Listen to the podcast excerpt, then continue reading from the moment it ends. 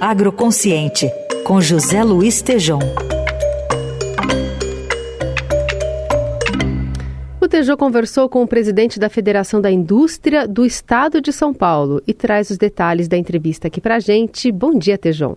Bonjour, Carol, Heisen, ouvintes. Falo aqui da França, onde a coisa continua complicada aqui com os agricultores. Eu entrevistei o Tirso de Sales Meireles, o Tirso é presidente da FAESP, Federação da Agricultura e Pecuária do Estado de São Paulo. Ele estava aqui na Europa fazendo uma apresentação para a OCDE, uma apresentação mostrando o agro sustentável brasileiro e se posicionando contra a enxurrada de protecionismos de todos os tipos. Fez uma bela apresentação e vamos ouvir aqui a resposta do Tirso à minha pergunta sobre a apresentação, como foi e os principais resultados. O convite da OCDE para que nós, da Federação da Agricultura e Pecuária de São Paulo, fosse fazer uma apresentação sobre o trabalho da expansão da agricultura brasileira e pecuária na sustentação e na sustentabilidade do agronegócio brasileiro. Foi muito bem recebido pelos diretores todos da OCDE que estavam presentes e posteriormente esteve presente a presidente da OCDE na cúpula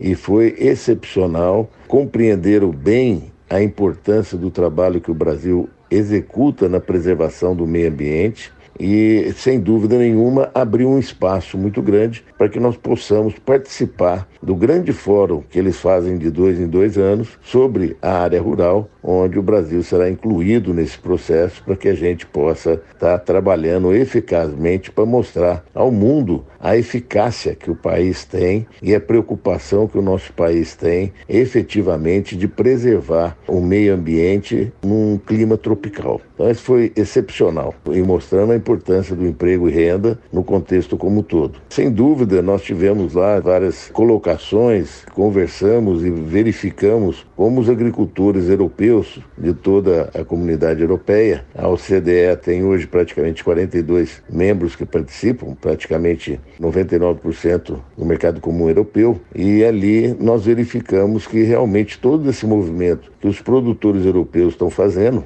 é por diminuição do subsídio dos governos, que, como eles têm um custo de operação muito alto, o governo ajuda com subsídio. Como também as novas regras que eles precisam também ter o básico, pelo menos, na preservação do meio ambiente, que muitos países ali não têm essa conservação e sustentabilidade no processo como um todo. Então, esses são pontos importantes aí que nós, agricultores brasileiros, não fomos a favor, hipótese alguma, desse movimento da Europa, porque eles estão fazendo protecionismo, né? sem dúvida nenhuma. Como você sabe, nós temos aí quase 480 bilhões de dólares de subsídio no mundo contra a agricultura nossa. E isso nos obrigou a ser mais eficaz, mas é muito difícil porque a margem do lucro do brasileiro é muito pequena. Mas mesmo assim, estamos aí mantendo alimentação para mais de um bilhão de pessoas fora do Brasil, sustentamos o país, preservamos 60% dos produtos produzidos no Brasil e exportamos 40%.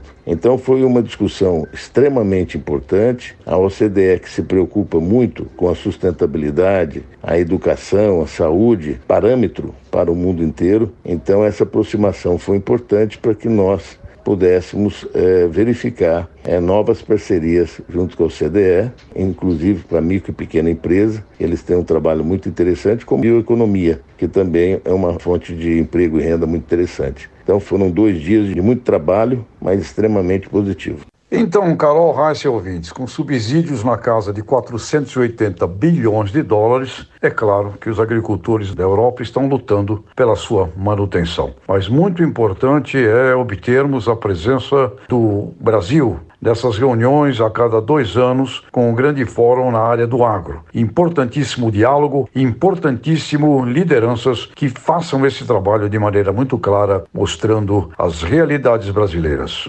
Au revoir, até a próxima. A bientôt, Tejão, até sexta.